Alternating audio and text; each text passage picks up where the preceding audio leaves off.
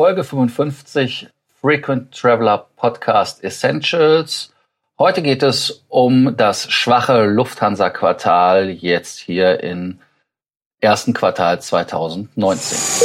Welcome to the Frequent Traveler Circle podcast. Always travel better. Put your seat into an upright position and fasten your seatbelt as your pilots Lars and Johannes are going to fly you through the world of miles, points and status. Ja, die Lufthansa hat im ersten Quartal Verluste erwirtschaftet und äh, hat da auch schon Hauptschuldige gefunden.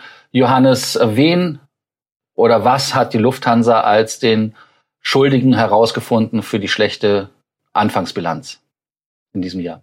Ja, das sind zwei Faktoren, die die Lufthansa da als Schuldige identifiziert hat. Das sind einerseits die gestiegenen Treibstoffpreise. Treibstoff ist ja für jede Fluggesellschaft einer der größten Kostenblöcke überhaupt. Und auf der anderen Seite dann in Europa Überkapazitäten, die dann dazu geführt haben, dass man die Tickets nicht zu den Preisen verkaufen konnte, zu denen man sie hätte gerne verkaufen wollen. Ja, du hast äh, schon gesagt, äh, die Lufthansa hat ihre Preise nicht durchsetzen können.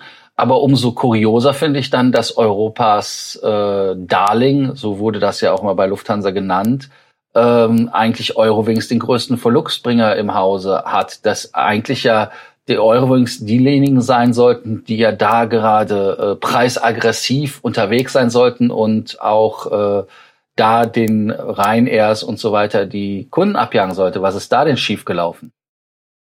Ja, sehr guter Punkt, den du da ansprichst. Das ist auf den ersten Blick tatsächlich wirklich mal etwas merkwürdig. Allerdings muss man sich auch mal überlegen, ähm, dass Lufthansa ja vor allem als Netzwerk-Airline viele Geschäftskunden bedient, viele Interkontinentalreisende und damit viel Umsatz macht. Da hat man über das Jahr hinweg eine relativ konstante Nachfrage, während man bei den Ferienflügen, wo Eurowings ja auch ganz stark vertreten ist, wenn man sich mal anschaut, mit wem fliegt man nach Mallorca, mit wem fliegt man nach Spanien, ähm, mit wem fliegt man da an die nordafrikanische Küste etc. Da ist Eurowings ja ganz vorne mit dabei und diese Ferienflüge fallen nun mal im Januar bis März relativ dürftig aus, beziehungsweise da gibt es einfach nicht viel zu holen, so dass man da natürlich von diesem Effekt viel stärker betroffen ist als bei der Lufthansa. Vielleicht um das Ganze auch mal zu relativieren, ähm, bis auf das letzte Jahr, wo man ja durch die Air Berlin Insolvenz und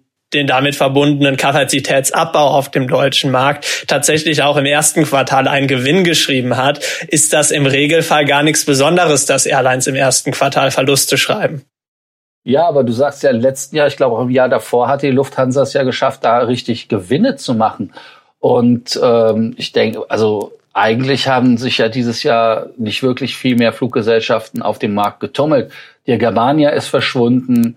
Ähm, und, und wen gibt es denn da wirklich noch, der die, der Lufthansa das Wasser abgraben kann? Also insofern verstehe ich es eigentlich nicht, dass die Lufthansa im ersten Quartal wirklich so, so, ja, grammatisch abgestürzt ist, um, um hier no pun intended übrigens, äh, um, um das im Bild zu bleiben, was eine Fluggesellschaft ist. Und das andere ist ganz einfach, ähm, ja, was versucht die Lufthansa jetzt zu tun, um das zu ähm, kompensieren?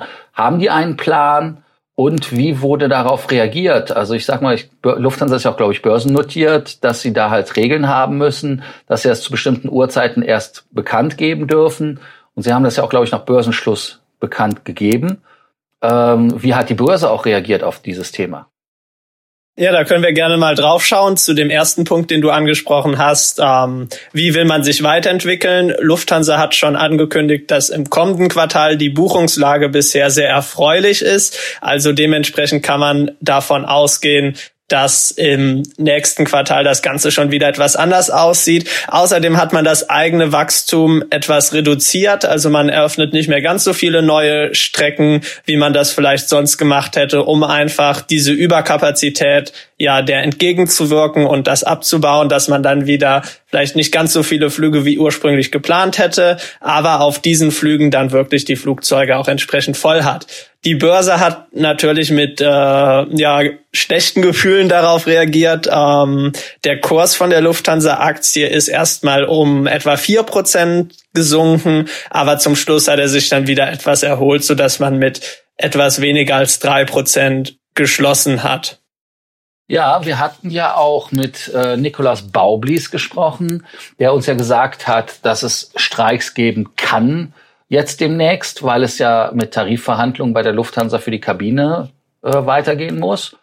Und äh, böse Zungen behaupten ja immer dann, wenn die Lufthansa Geld ausgeben muss, heißt also bei den Piloten, heißt bei der Kabine, ja, dass die Lufthansa dann immer irgendwelche Hiobsbotschaften um die Ecke treibt, wo man sagt, ja, das ist ja alles eigentlich gar nicht wahr, aber man macht es halt, damit man gegenüber den Gewerkschaften und aber auch äh, gegenüber den anderen, die von der Lufthansa Geld haben wollen, immer das Gefühl gibt, du, bei uns ist gerade nichts zu holen, wir haben ein echtes Problem.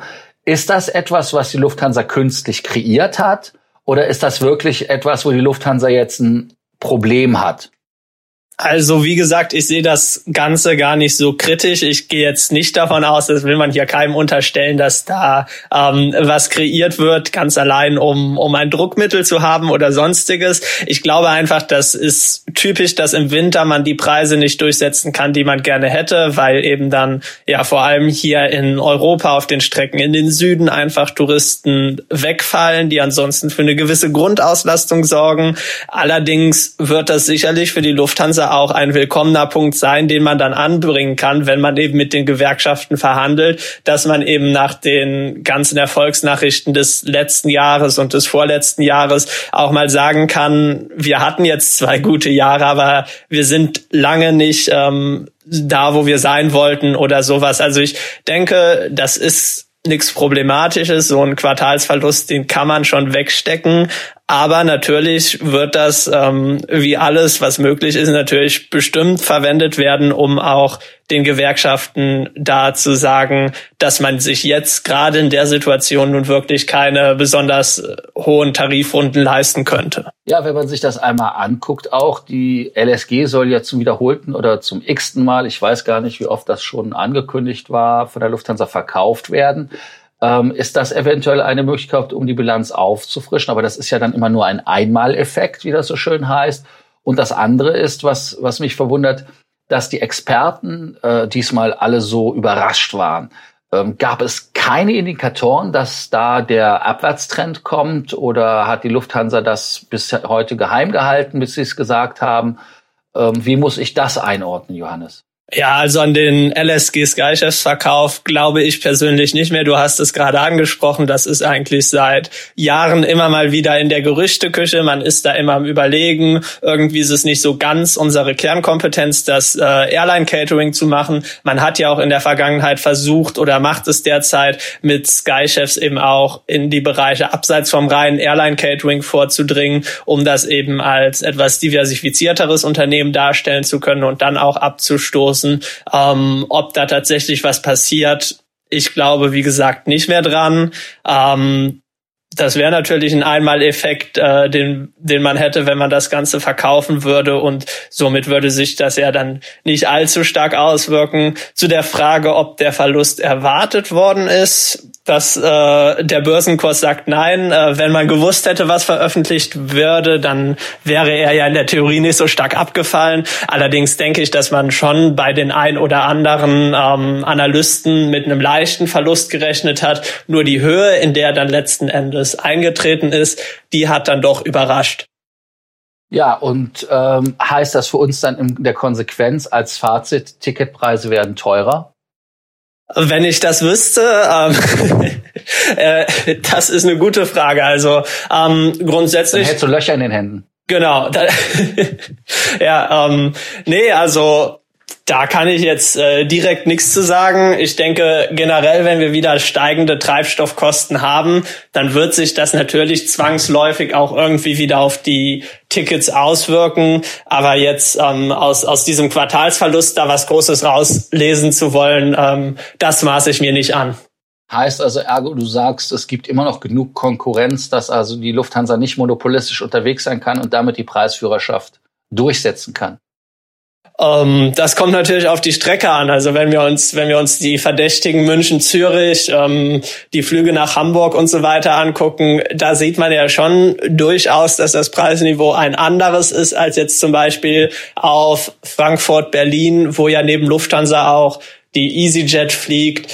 Also ich denke einfach, ähm, das wird weiterhin sehr streckenabhängig sein, wie die Preise da sind und damit muss man nach wie vor rechnen, dass man da unterschiedliche Gefälle hat.